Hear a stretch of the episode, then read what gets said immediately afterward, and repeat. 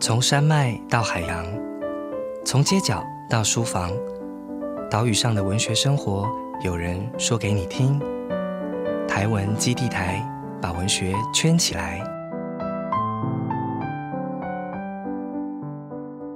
各位听众朋友们，大家好，我是台湾基地台的值日生马一航。台湾基地台是由台湾文学基地所设置，我们会在这个 podcast 频道与您分享关于写作者、关于阅读的新鲜事，将台湾文学的各种讯息发送给大家。那这个月的本月大村民，我们会邀请啊台湾文学基地驻村的作家跟我们聊聊。今天我们邀请到的是我们的驻村作家梁丽芝。那我们先欢迎丽芝，请丽芝跟大家打个招呼。大家好，我是梁丽芝。荔枝其实是一个很年轻而且创作力很旺盛的这个作者，他来自香港啊，是啊香港中文大学中国语言与文学系毕业，那现在在东华华文系的创作组就读硕士班。那其实荔枝的创作历程很丰富，横跨各式各样的文类，写诗也写散文跟小说。他的这个最新的一本著作其实就是《日常运动》，也就是他从六月出版到现在还在一个如火如荼的这个宣传期当中哦。那我跟荔枝其实。其实今天不是第一次见面，我其实，在啊今年三月的时候，在东华有见过荔枝，因为那时候去上两个星期，然后大概有四堂的这个创意写作课。那时候在东华跟同学讨论啊，分享的主题是诗歌。那最后我们其实也有一些时间来讨论每一个人的诗作。你要说上这个课。不紧张，或是不觉得有一点点呃不好意思，是不可能的，因为台下都是非常有经验、很有潜力的这个写作者哦。那那，其中一位就是荔枝。那荔枝在六月出版了我刚刚提到的这个第一本在台湾出版的第一个小说集《日常运动》。那里面大概是用十篇小说，那去处理香港的抗争运动，但最重要的是里面有很多的这种细微的伤害，或者是冲突，甚至是无力感，它怎么样去渗透到大家的日常当中？那运动的群体跟行动，其实不见得能够照顾到每一个人这种幽微的心理。那我觉得荔枝的这个日常运动，就去伸展了这些面向。那其实我阅读日常运动的时候，就因为要准备这个 podcast 嘛，然后就其实很受触动。当然，就是一方面为这个小说它的细致、它的精彩度。觉得很很受很受激动这样子，而且我会觉得说啊，过去我在课堂上接触过荔枝，可是其实背后有很多很多的这个故事，我就差点要传讯，很想在当天就传讯给荔枝，说我正在看，我觉得好好看哦。可是我觉得这样好像又有一点点这个神经质，因为在日常运动里面，其实就有一篇小说叫做《阿妹》，里面有一个妈妈哦，她其实是很支持运动，可是她有一天，她就经过一个巷子，看到一个小女生，因为运动过后。受伤很狼狈，有点脆弱的在那边，他就过去跟他说：“哎，加油！你是在做对的事，我们支持你。”可是这样的做法当然是很好的，可是有时候在这个状况之下，也显得有一点点这个唐突哦。所以这个小说这个。过程当中就有一点点幽微这样子，好，那所以我的这个阅读的感受，我就留到今天再说这样子。当然，荔枝，我想他过去在几个访谈，我在台湾接受了很多访谈。那这本书处理了这种黑白之间或种种力道之间的这个拉扯状态。那我想这两个月当中，我想台湾的读者对你来说的这个回馈跟肯定其实是很多的。可是我觉得想到另外一件事情啊，就是说从写作这么漫长的一段时间到出版之后，你要面对读者啊，跑宣传，其实这也是你身为一个作者的日常运动。你要在日常当中去解释这场运动，在日常当中去回应它，也会有新的这种矛盾跟拉扯。你可能过去从来没有想过，你在台湾竟然要跑这么多的访问，那等等要谈论这个作品。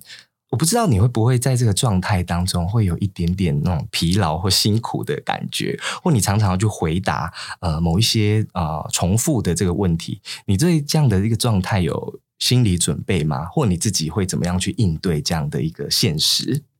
我觉得这一次在台湾就是这个跑一直跑关于新书的一些访谈或是座谈的感觉是非常新奇，因为。其实以前在香港虽然也有出版，但因为香港基本上你要出版文学，其实这是个非常边缘的东西，而且你都是跟一些独立出版社，然后可能你一个书出版了有一两个访问，已经觉得啊，已经非常的荣幸或是幸运了。可是这一次就是维持了两个多月，然后到了九月，其实还有一些的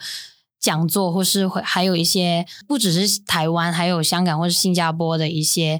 分享会。那其实，在这个过程里面，其实真的难免会感觉到一点的疲乏。那个感觉是其实很微妙，因为这个书其实他写了大概三年，就是其实从一九年的六月，都是刚好运动发生以后一个多月，七月开始动笔开始写。然后他写的过程里面，其实我是一直非常动摇，而且很多的自我怀疑。当然，一开始写的时候设定的读者群可能不是台湾，因为可能那个时候还设想会可以在香港出版，可是后来就因为香港的状况，就来了台湾出版。那所以写的过程里面也开始会设想到背后的那个读者群的变换。那到了真的面试了。从那个自我怀疑，然后开始思考，到底这本书会带给台湾读者或是海外的读者怎么样的感受？以后再到了自己真的要去解释这个作品，我其实觉得是个很尴尬的事情，因为我自己写作可能一开始就是没有个方向来讲，我。本身就不是那种很喜欢去解释或是说明自己作品的人，这其实蛮独裁的。我写作不是为了把我自己坚持或是赞同的一些理念放进去，相对于写一些可能口号式或是我自己怎么看待这个世界，我更倾向于呈现我所理解到或是不同人之间看到的世界这个综合面。所以我觉得那个应该是立体的，它好像一个。呃，立方或是一个球体，然后你是可以不停转换不同的角度去看。可是到了座谈的当下，你就变成好像要把这样一个立体面变成一个平面，因为平面就是我怎么去叙述或是描述我自己的作品。那其实我是非常担心，我会不会就在那个当下为我的作品下了一些定论，或者给他了一些限制？对对，比如说可能在匆匆的几分钟，或是。观众或是读者他们的提问之下，可能我还没有组织好，或是他们很想要在我身上得到一些他们想要的答案，然后，我在那个氛围之下，我就很顺水推舟的把那个答案给了，那可能就成为了，甚至可能影响了读者对这个作品的理解，甚至于本身他处理运动这么复杂，这么在很多不同的激烈的极端之间摆荡的一个作品，可能是。火红跟冷静，可能是街头跟体制里面之间的摆荡。我本来就是想要呈现摆荡的这个事情。有一些读者其实他来了，或是在访谈里面访问者，其实他们是想要从作者身上得到答案，就是他们想要知道你是怎么看待这个事情。可是更尴尬的就是，其实我本身也可能是没有答案的。做写作的过程里面，其实。我是提出问题，我想要大家透过这些问题里面去找到自己，而我没有办法为他们提供他们自己本身的样子。他们其实从作品里面照见了什么样的模样或是角度，其实也是体现出他们自己本身的性格。那可是有时候大家都好像很想要从作者上身上得到作者其实跟这个作品之间的契合点或是交界的点，在这么。漫长，可能已经接近快要三个月的一个宣传期里面，其实我会觉得会不会有点已经陷入了某一种僵化了？就是一直讲一直讲的过程里面，就好像那个机动性的一种答案，就是我已经很反射性的受到了某一个问题，我就知道我大概要这样归纳。那其实我知道老师有问，就是我要怎么去应对这个事情。其实我的应对方法是。幸好我到现在接受的访问或是讲座，其实都有录影或是有现场直播。其实我回家以后会不停的听啊，真的。对，但不是因为看我自己的，那个不是自恋，不是自恋哦，不是因为哎，我觉得自己声音很好听。对我这是会自我检讨，我还会跟朋友一起听。我就说，哎，你觉得我这样回应怎么样？哎，我觉得我那个时候没有听清楚，或是没有很好理解到那个问题。如果再有这样的问题，我应该要怎么去思考？甚至于，其实也对我自己有一些启发，因为可能有一些答案或是问题，在那个当下我是没有很好的消化。可是我回家以后，我在根据就有实践可以给我去沉淀，或是再去想怎么去回应，也不只是回应那个对象，而是回应我自己。那所以在过程里面，我会觉得从看这个记录，然后也可以有很好的思考。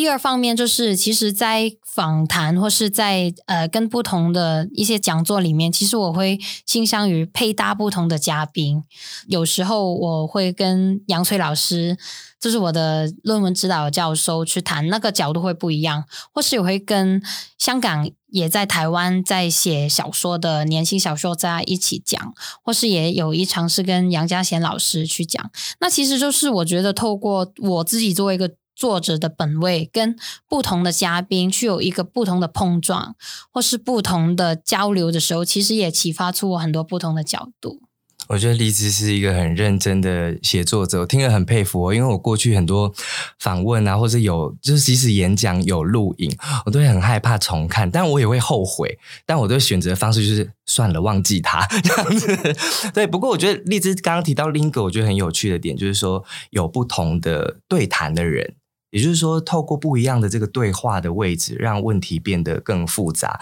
但我想，小说本身里面也有很多这种复杂的对话。因为我刚录音之前在问荔枝说：“哎，有没有人会猜你是小说里面的哪一个人物的经验是跟你重叠比较多？”但荔枝告诉我的是说，反而对于香港的读者来说，很多人是想要从这里面哦十几位的这个人物当中寻找跟自己可以对话的那个人物，或是他的经验的位置可以放在哪里？因为我想这也图。凸显这一本小说里面的这个丰富性，但我刚刚一开始之所以会这样子问，那当然也是来自于说对荔枝他现在正在台文基进行的这个驻村计划的好奇哦。因为荔枝其实在他的新书的作者介绍上面说，最后一句就是说愿继续书写香港，我觉得是一个很诚恳诚挚的宣告。因为就我自己来说。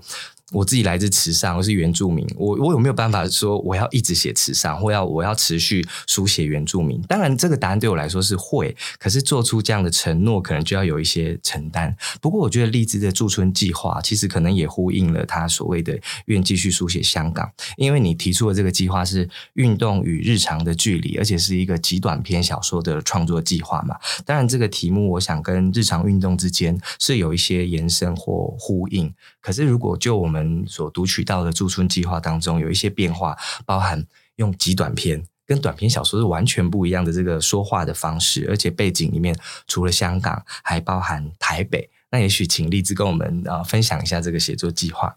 刚才讲到院长继续书写香港这个事情，其实它本身。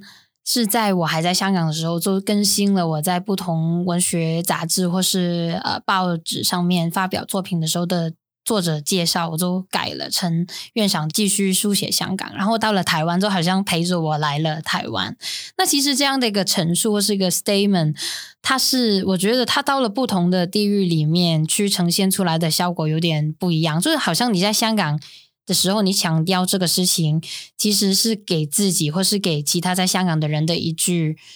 就是你要有这样的一个立场。其实我那个时候也会想，好像会不会变成了被。别人去定型自己，就是你来了台湾，可是你还好像还是继续写香港。那所以其实这个也体现在我这一次在这个驻村期间的一个创作计划。那其实这个创作计划，我可以先讲一下它的缘由。它本身呢是有两个部分组成。第一个部分是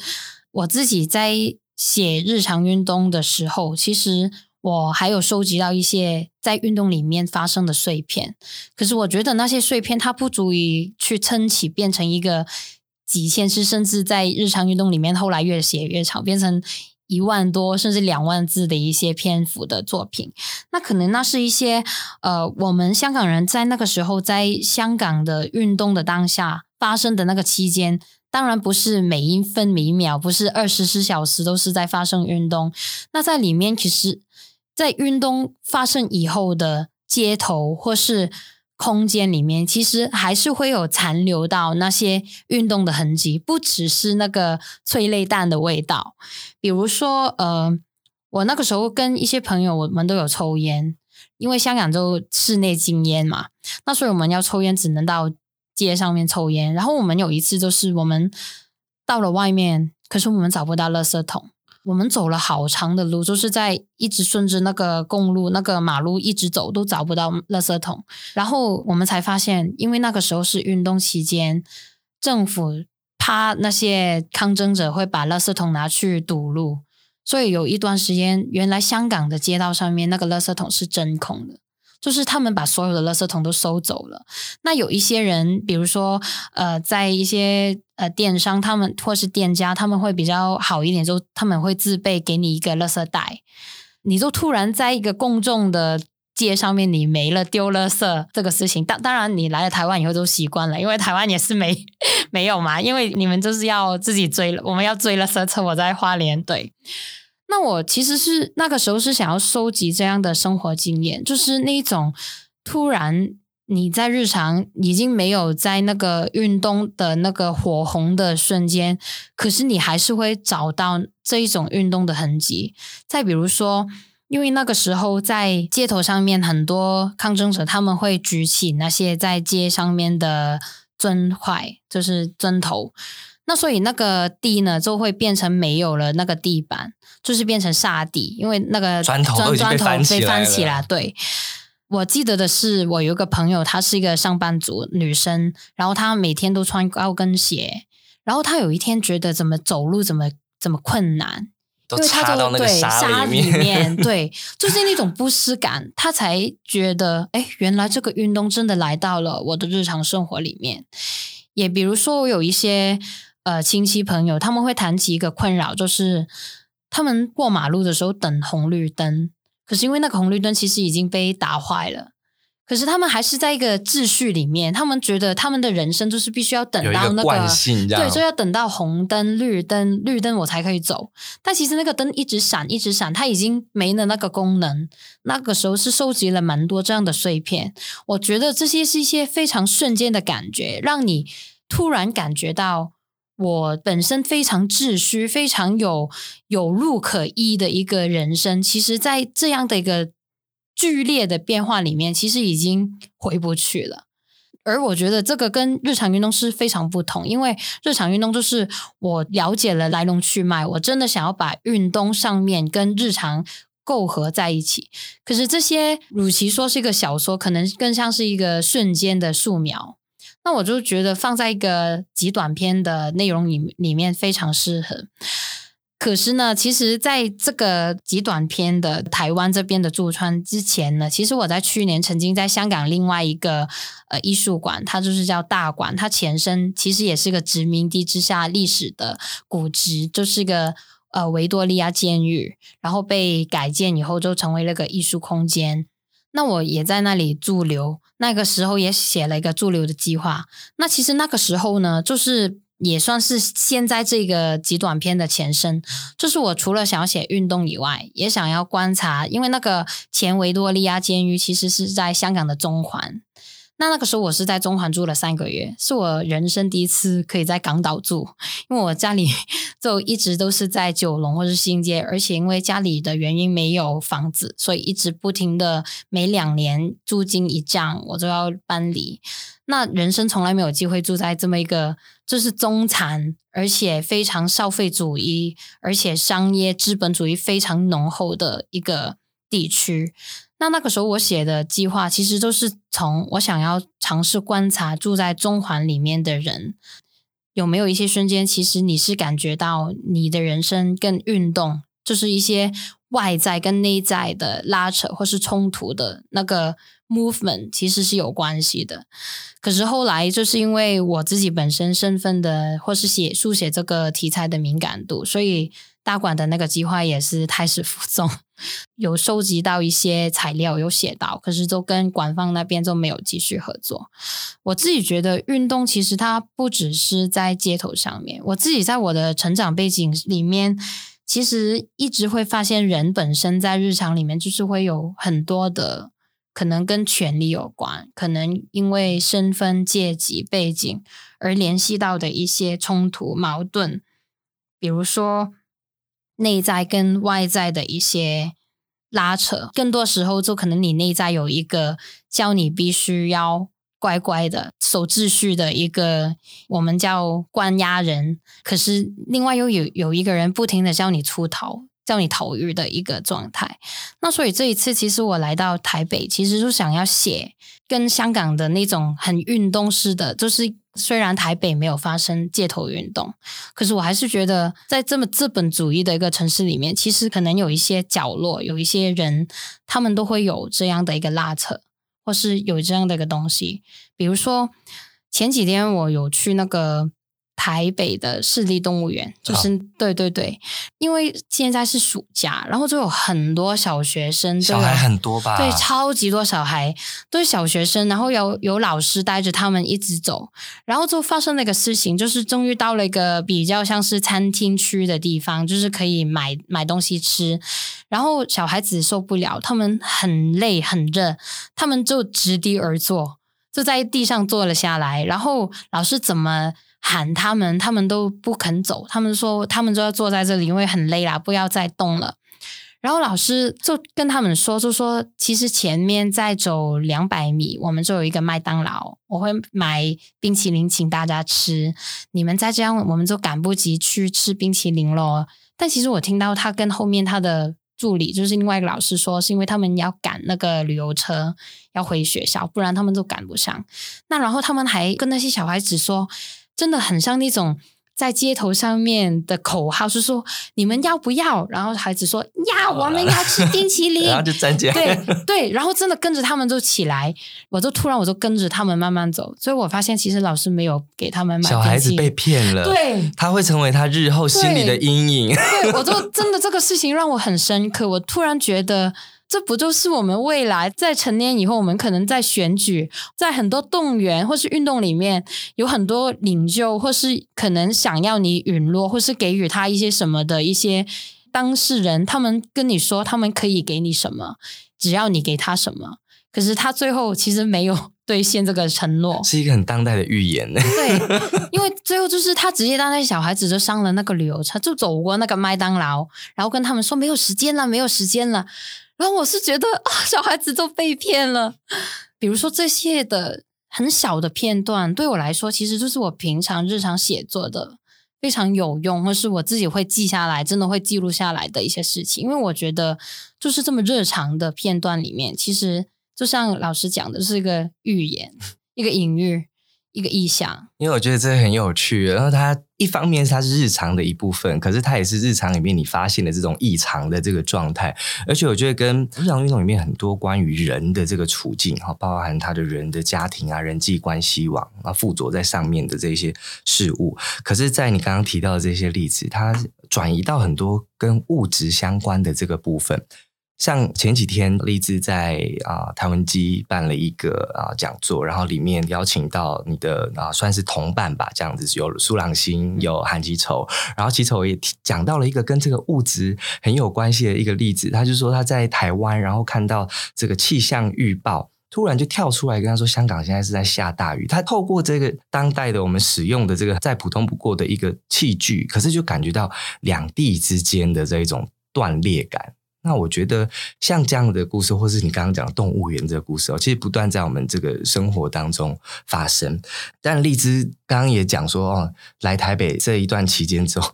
觉得人特别多这样子，我觉得可能是因为在花莲住的比较习惯了这样子。那荔枝其实是去年从香港来到台湾，对不对？那然后我想在啊。东华，或甚至是说，在整个台湾的香港青年创作者，可能也有一个社群慢慢的在形成啊。我觉得这个是当代一个很很重要，也也值得留意的一个状态。那你自己会怎么去理解或思考，说你跟同代，甚至是不同代的，在台湾的香港人哦的这种对话或互动的关系？其实讲到就是在台香港人这个话题，或是这个集体的概念，其实是蛮松散。嗯，特别比如说，关于在东华，虽然我上个礼拜有邀请到朗星跟齐丑来，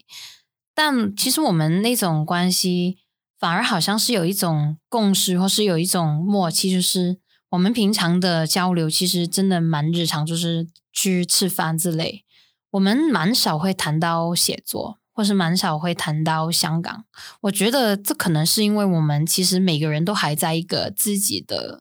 伤害里面还没有走出来。我们呃来香港离开香港的时间不一样，也可能那个离开香港的时间不一样的原因，是因为大家本身在香港遭遇了或是遇到的事情是不一样的。现在我觉得很尴尬的是，因为我们做一个离散的群体来到了台湾，那所以我们又好像变成了一个群体。可是其实里面可能离开的时间，或是离开的觉悟，或是离开的所带来的资本或是本钱。之间其实有很大的落差，那所以我们也可能在写作的关心的面向上面也是蛮不一样的。比如说刚才有问到，就是除了同代或是不同代，我会观察到今年其实蛮多不同的作家，无论你在不在台湾的一些中生代的作家，其实也蛮想要透过书写香港去回应香港发生的事情。可是我会尝试去区分出是一种。想写，或是还是必须要写，就是那种责任感大于他们本身想要书写的题材。就是其实我没可能没有很大的兴趣要一定必须要写香港，可是现在香港已经变成这样了，我好像就必须要写，所以我就写了一些跟香港有关的东西。那这个是是我自己也会非常的保持戒备，或是警惕我自己，到底我写的东西是因为责任感。是因为一种压力，还是那个是我真的想要写的东西呢？因为我觉得，如果那不是我想要写的东西，如果他甚至没有办法感动我，他只是我写了以后，好像对香港或是对我作为这样一个身份的人有一个负责，有一个回应的话，那我觉得这个作品是没有意思或是没有意义的。那所以。关于这个在台的港人的写作者的身份，对我来讲，其实真的要一直写香港的话，我们的发表的对象会是在会是怎么样？我们应该要以怎么样的语言去思考那个写作的本身？但回到了一个很有趣的悖论，就是这样的话，我们本身的书写是不是已经是不自由的？我们可能本身离开香港就是为了自由的写作。可是原来到了另外的一个地方，我们那个作品已经没有办法给香港的读者看的时候，我们要考虑到很多不同的因素，比如说我们要不要配合世界对香港现在处境的人的凝视，就是他们想象中的香港是怎么样，所以我要配合这样可能自我东方主义化的一个状态。那这样的话，我们的写作其实是不是也已经变得不自由呢？变成我刚才讲，只是为了一种责任。因为我们现在离开了，我们好像比较自由，所以我们可以去写我们想要写的东西。那好像又变成一个自我的的困扰。那这个问题，其实我自己会觉得还没有答案。呃，毕竟第一，我现在来台湾的时间还很短，对我来说，我还是现在还是先写我想要写的东西。因为我觉得这个对话关系，其实有时候不见得是说啊。这个写作者对另外一个写作者，当然这个关系他也出现。可是我觉得从荔枝刚的回应里面，我觉得有一点很重要的是，这样的一个关系或这样的移动，它其实反作用到了。你跟文学之间的关系，你跟香港之间的关系，因为我觉得像啊上次跟朗星跟齐筹那一场谈话，里面很多在回应的是某一种写作的焦虑，某一种对这种啊写作的本身的这种警戒心，甚至我们也可以回头去看，像啊荔枝得到啊台积电文学奖的金春哲手记的这个评审记录里面，我觉得去观察这些评审记录里面，同样也有很多值得玩味的地方，因为评审可能也会去做。做出某一种自我警戒，就是说，我是为了这个作品的价值而选它，还是我是为了它的主题而选它，还是我真的认可他的写作的这个技巧？当然，我想评审是一件很复杂的这个工作。可是，我想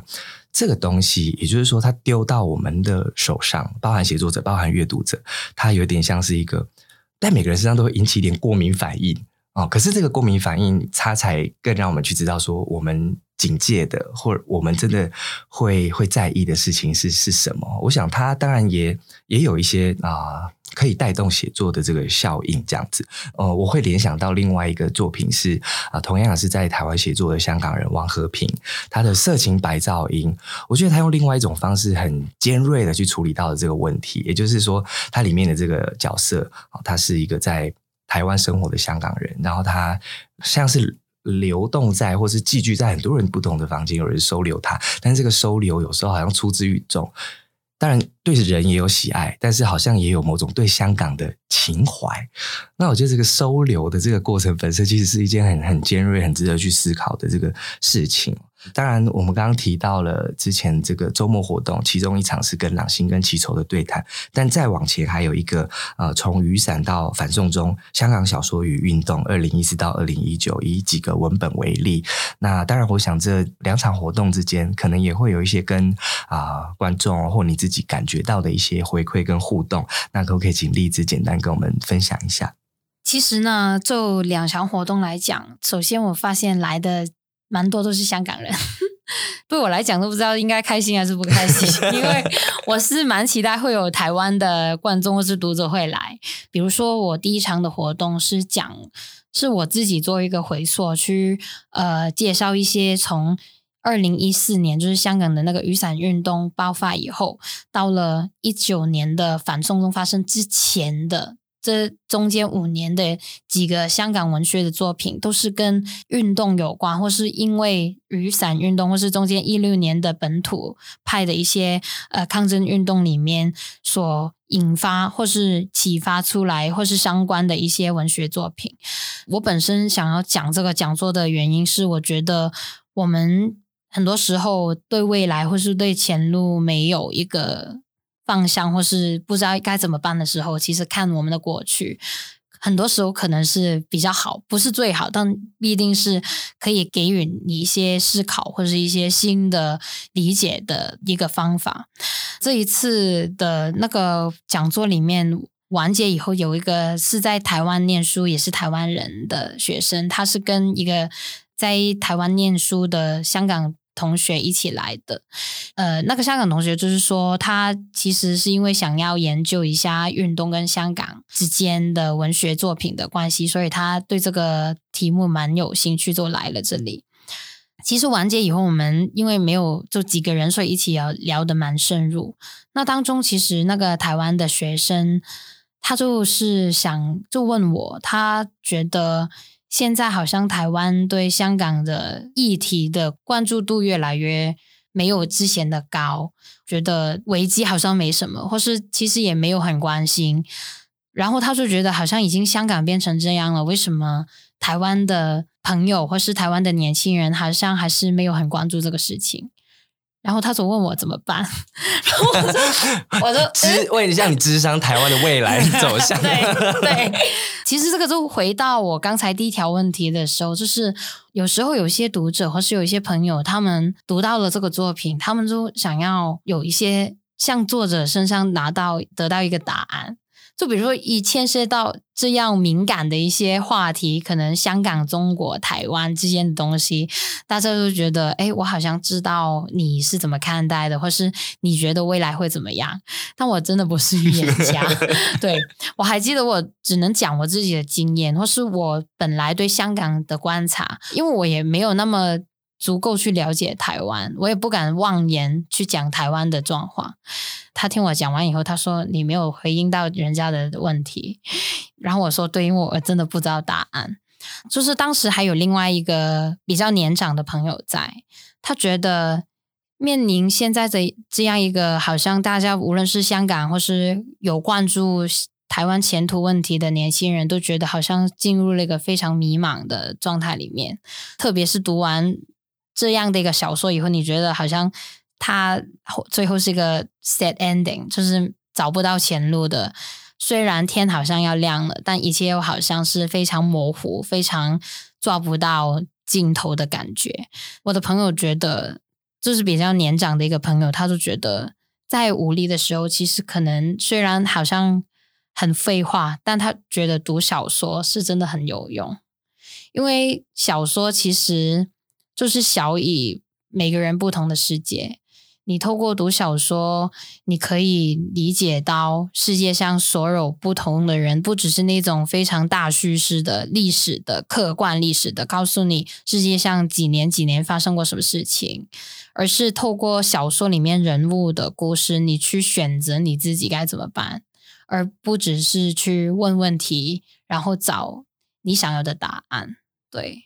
就像刚刚荔枝说的哦，他不是他不是预言家或小说家，他也不是一个政策的指导者。不过对我来说，例如说我日阅读日常运动，或那一天就是听朗星跟啊曲球跟荔枝在谈他们的台港经验的时候，我觉得非常的啊。让人觉得会去思考，就是说日常运动里面当然有很多的经验，例如说我们过去可能不会看到，比如说我不知道在这个运动现场的老师会怎么想，家庭里面的姐妹会怎么想，然后住在港岛的跟不在住在港岛的人会怎么想。当然对我来说，可能诶好像是一种补课的感觉，好像你知道了更多。可是我觉得对我来说，好像是一种我我们知道人很复杂，我们知道运动很复杂，可是也需要有小说家写出来让我们读到，例如说。我们知道台北野的很多野鸟不比池上少哦，不比乡下少这样。可是如果我没有一本城市中的野鸟的这个图鉴，我看到这些鸟它会溜过去。那同样的有很多的经验，很多人可能也会从我的生命溜过去。当然，它补充了我一种这种认识上面的这个地图。可是对我来说，在认识上，你知道更多这种经验又怎么样呢？我觉得它并不是让我有一种姿态去说，哎，你看看，我知道香港人是这样过生活的，我更了解香港，而是。可能要更认真的知道，我们理解的事物其实很少，尤其是作为台湾人，就是当然当然这些东西，它会随着运动的过去或时间的时间的这个状态，或我们自己有其他的功课要做。我们对于香港本身的运动跟行动，可能能做的很少，可是我们可以对理解这件事情，哈，去保持一种我们知道我们知道的不够多的这样的一个位置。阅读或是读小说，对我来讲，真的。最重要是让人变得温柔，那个温柔不是不是那种要非常像一个女孩子的那种温柔，而是我自己啦。我觉得读小说是让我变得柔软，然后可以包纳更多不同的意识形态，而不只是我自己非常硬的觉得非黑即白的那种感觉。真的有时候无力的时候，真的就。读小说，然后当然，因为我们其实这一次驻村的这个主题哦，就或者说你自己在谈说关于运动，就文学动起来这样。但运动就像我们刚刚前面有讲，它是社会运动的一部分，但是它可能也必须去动用你自己的这个身体的这个经验哦。那其实我觉得励志在日常运动里面，其实触碰到了很多跟身体相关的这个问题。我最喜欢里面那个血肉版图，因为他在讲一个美容院的美。美容师，可是他跟了一个有一点在学院里面不得志的这个运动者哦，这两个人之间产生出来的那种暧昧张力，或者是身上留下的痕迹，我觉得很很有趣。我非常喜欢这篇小说。不过，我想请荔枝谈一谈，你怎么去思考你自己在写作的时候身体的这个关系？这样子，其实我自己觉得，运动这个事情本身就有非常细密的身体记忆，无论是你。在运动过程里面，无论是日常的运动，就是你做运动，或是你在抗争的时候，那个运动里面，你会有的一些可能物理上的疼痛，就是你的痛楚，或是你精神上面的一种被压迫到极限。我我的意思是这双重性，因为你平常做运动，你比如说你要长跑，你要跑个一千五百米，或是你要跑马拉松，你其实也是。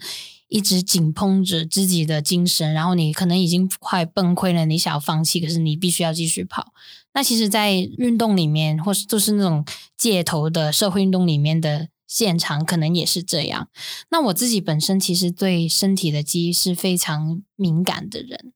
因为我自己本身其实到了现在，虽然没那么多，但我一直有在有在做运动。我小时候有跳舞，然后有。就是那个 table tennis 乒乓，我们叫乒乓球，然后也有打曲棍球。其实一直所有不同的球类，我在小学到中学的时候都有打，所以现在变成大腿非常发达。对，那其实我自己对身体的运动跟身体的这个感觉是非常敏感。我有时候甚至在写作的练习里面，我会尝试想要描述自己怎么连一个手指第一个指节的关节怎么去动。我想要描写到这样维系的的一个点，因为我会觉得你身体的那个私密感，其实就是联系到你的状态、你的情绪。我自己在写作时时候，也会非常留意到我自己的身体是怎么样，可能是我的呼吸，可能是我的物理上的不同器官，或是我的关节之间的。舒服与否，才可以影响到我怎么去写。特别是在日常运动里面，我其实是蛮注意到，就是那种两者之间情欲的身体的的东西，或是个体在日常跟街头之间交换的时候，他对身体的意识，可能其实那个人物是没有意识的，但我作为作者，我是想要强调他的那一种感觉。谢谢荔枝哦，我觉得我们今天谈到的问题其实很丰富，包含香港人在台湾怎么写作、怎么面临运动，当然也包含荔枝自己对于小说提出问题的一种解答跟回应啊。我们常常要做运动啊，做运动的时候不见得是为了更健康，当然它可以让我们更健康，可是它也会让我们对我们的。身体更敏感，所以我想啊，荔枝的日常运动跟他对于写作的这些看法，当然还是希望我们未来我们一起用我们的身体好，接下来你会回到花莲，你会回到一个人口或者是说运动状态完全不一样的这个地方继续写作，但我们同时也要去动用我们的身体好去继续去记忆我们所遭遇到的这些碎片。那当然也在小说的世界里面。不见得得到答案，但是继续的提出问题啊！谢谢荔枝今天跟我们的分享。那在这边也跟各位观众再说一次，谢谢。好，谢谢，拜拜，拜拜。